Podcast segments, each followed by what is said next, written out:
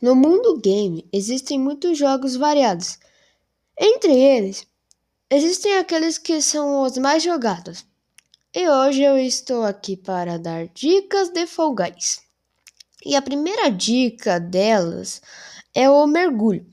Como o jogo não tem a habilidade de pulo duplo, a combinação pular e em seguida se jogar pode fazer com que você passe de obstáculos mais facilmente. E a segunda dica é: evite aglomerações. Em Fall Guys, começa com 60 jogadores que possuem a mesma, o mesmo objetivo que você: chegar ao final e sobreviver.